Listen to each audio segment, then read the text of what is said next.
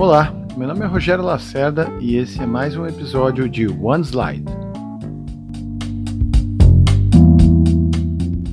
Então, como combinado, de praxe já, Vincenzo, a palavra é toda tua. Faz o teu pitch deck aí, e apresenta tuas ideias, teu modelo de negócio, e depois a gente começa o nosso papo. Então tá, pessoal, como o Rogério já falou, é, muito prazer, eu sou o Vincenzo Benetti, eu sou cofundador da Atlas Power, já vamos trazer datas aí então, né?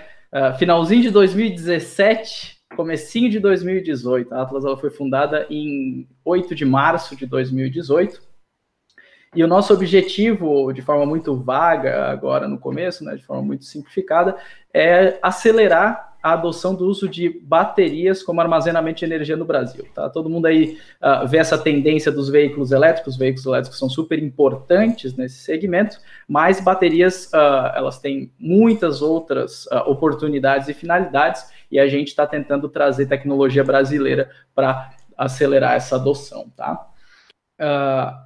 O que, que nós nos uh, propusemos a fazer? Nós nos propusemos a desenvolver o equipamento que estava faltando aqui no Brasil, que era o hardware e o firmware do BMS. O que, que é o BMS? O BMS é o Battery Management System. O que, que esse cara faz e por que, que a gente precisa dele? Né? Porque muita gente vem perguntar para nós: eu tenho um carro, meu carro tem uma bateria de 12 volts lá de, de chumbo ácido, e eu não preciso desse sistema, por que, que agora, quando eu tenho um veículo elétrico, eu preciso desse sistema?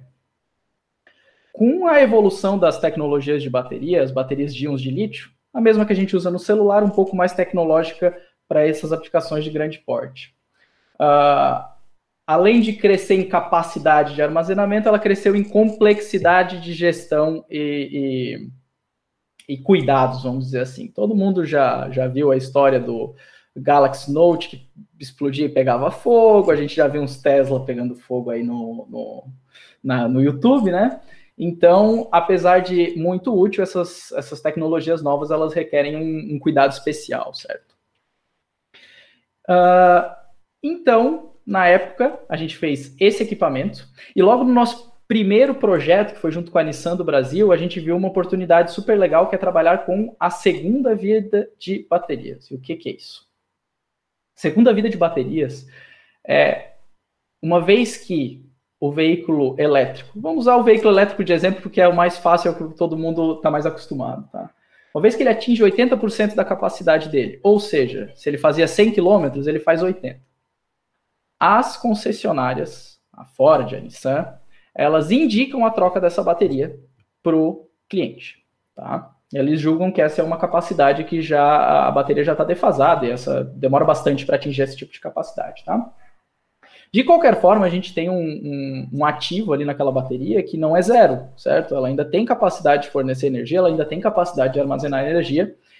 E, apesar de um pouco mais degradada, apesar de isso ser um pouco mais difícil, a gente ainda pode usar essa bateria. Então, esse é o conceito de bateria de segunda vida. Mais recentemente, a gente tentou uh, fechar essa cadeia do serviço que a gente pode prestar com a bateria, né? E nós estamos desenvolvendo agora o que é o EMS, que é o Energy Management System. Tá? Ou seja, o bloquinho fundamental que está lá conectado na bateria, fazendo todas as medições, controlando ela, agora está conectado na nuvem, onde você pode ter uma frota de 100 veículos, 200 veículos, e você tem uma visão clara do que está acontecendo com essa bateria seja para fazer manutenção, seja para ver quanto tempo ela ainda vai rodar, seja para ter um alarme, acontecer alguma coisa errada, temos que ir lá ver o que está acontecendo. E isso serve para todas as esferas, tá? Seja no veículo elétrico, mas a gente pode ter armazenamento estacionário uh, que faz, pode ser para sua casa, pode ser para a indústria, pode ser para um mercado, certo? Uh, sistemas isolados, esse é o cara uh, mais interessante, eu diria, porque ele, ele engloba várias, várias tecnologias uh, legais que a gente tem hoje em dia, e seria o quê? Geração renovável, placa fotovoltaica, armazenamento de energia, bateria, uh, inversor para poder disponibilizar essa energia para a tua casa, e tu tem um sistema que está fora da rede. Ou seja, você consegue trabalhar sem estar tá ligado na energia elétrica da, da da distribuidora, talvez você esteja ligado apenas para uma emergência, apenas para algum, algum sinistro que possa vir a ocorrer, né? Se a gente expandir esse conceito, a gente pensa num bairro agora.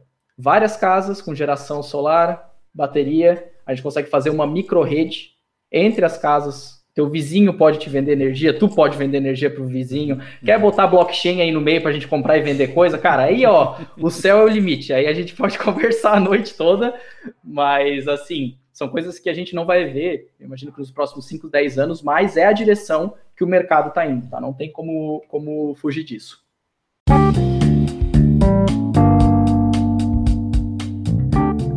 Olá, meu nome é Rogério Lacerda e esse é mais um episódio de One Slide.